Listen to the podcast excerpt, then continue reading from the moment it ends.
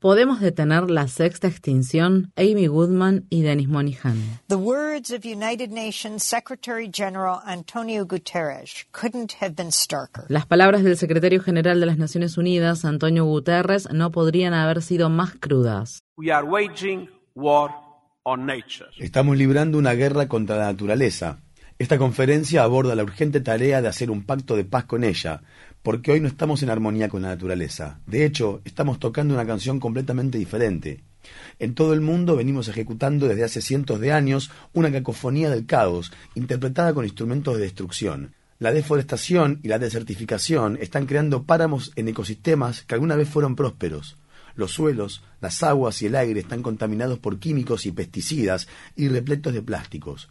Nuestra adicción a los combustibles fósiles ha sumido nuestro clima en el caos, como lo muestran las olas de calor, los incendios forestales, las sequías y las inundaciones que han devastado tantas comunidades.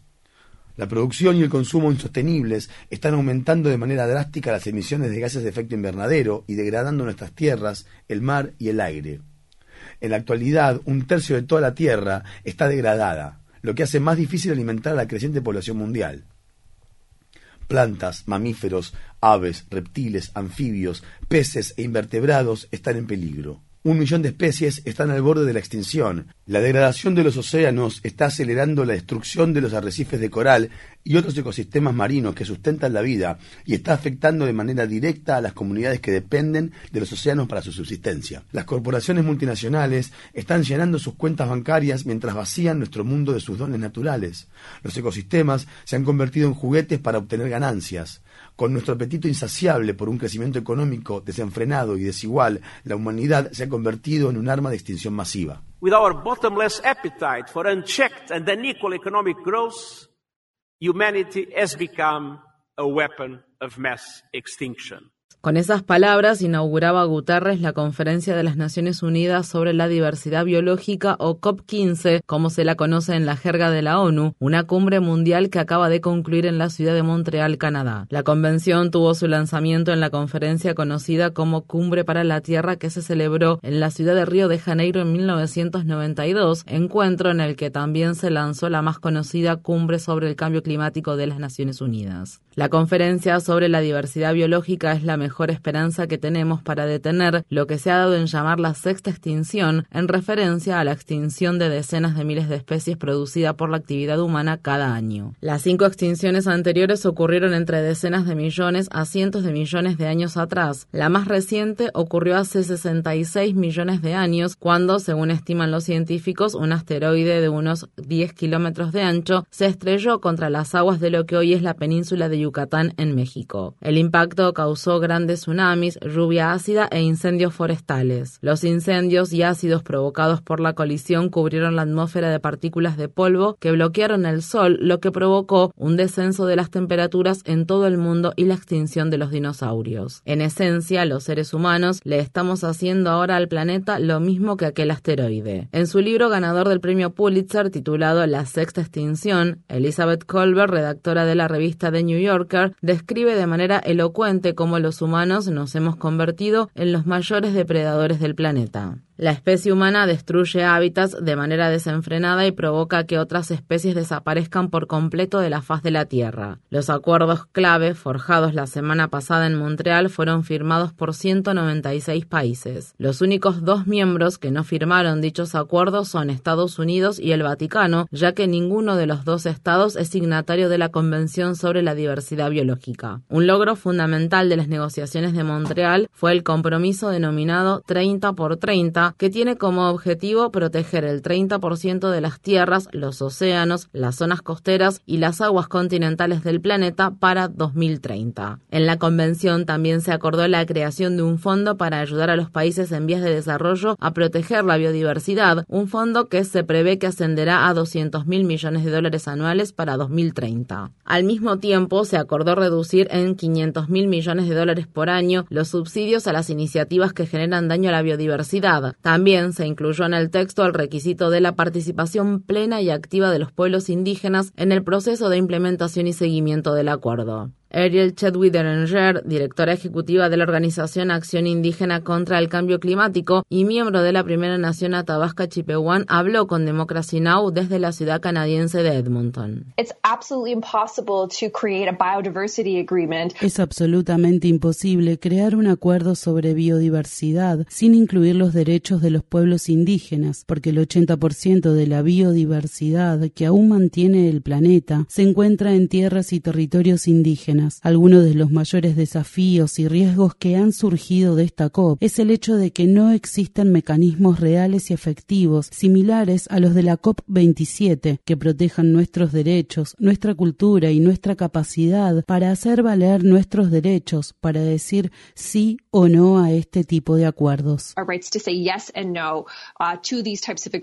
Ariel Derenger conversó por primera vez con Democracy Now! en 2009 mientras se encontraba en la ciudad de Copenhague participando en una COP15 diferente, la decimoquinta conferencia de la ONU sobre el cambio climático. Cuando la entrevistamos, Delenger se encontraba frente a la Embajada de Canadá donde había ido a entregar una cesta antes de que llegara el entonces primer ministro canadiense Stephen Harper para esas negociaciones climáticas fundamentales. Dentro de la cesta había copias de los tratados que están siendo violados por los proyectos de extracción de arenas bituminosas de Canadá y copias del protocolo de Kioto, que Harper firmó así como una copia de la Declaración sobre los Derechos de los Pueblos Indígenas para recordarle al primer ministro que tiene que firmar algo más para respetar real y plenamente los derechos de las comunidades indígenas.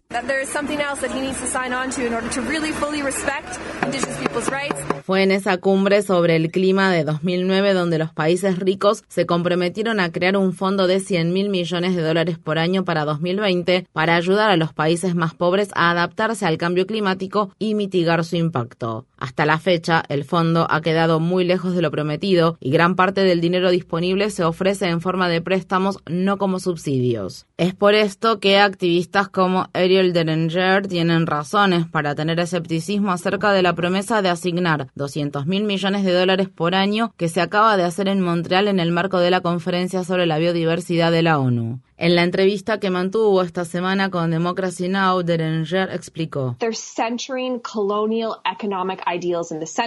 Están poniendo los ideales económicos coloniales en el centro. Siguen otorgando a los estados nacionales y coloniales el poder de determinar hasta qué punto se respetarán los derechos indígenas cuando se implementen estos acuerdos y en qué medida se desarrollarán, se dejarán sin desarrollar y se protegerán las tierras entre muchas otras cosas. Hay mucho lenguaje florido, pero sigue sin haber mecanismos reales efectivos para que los pueblos indígenas sean líderes en este movimiento, como afirman que quieren que sea. To be leaders in this movement like they claim that they are hoping to advance. And Ariel, could you talk about the significance? Y Ariel, ¿podría hablarnos sobre la relevancia de que la COP15 sea organizada conjuntamente por China y Canadá dos de los países más contaminantes del mundo que aún promueven la industria extractiva y los combustibles fósiles? Extractive industry and fossil fuels. I mean, both of these countries have a really big Estos dos países tienen un gran interés en ser líderes o al menos en parecerlo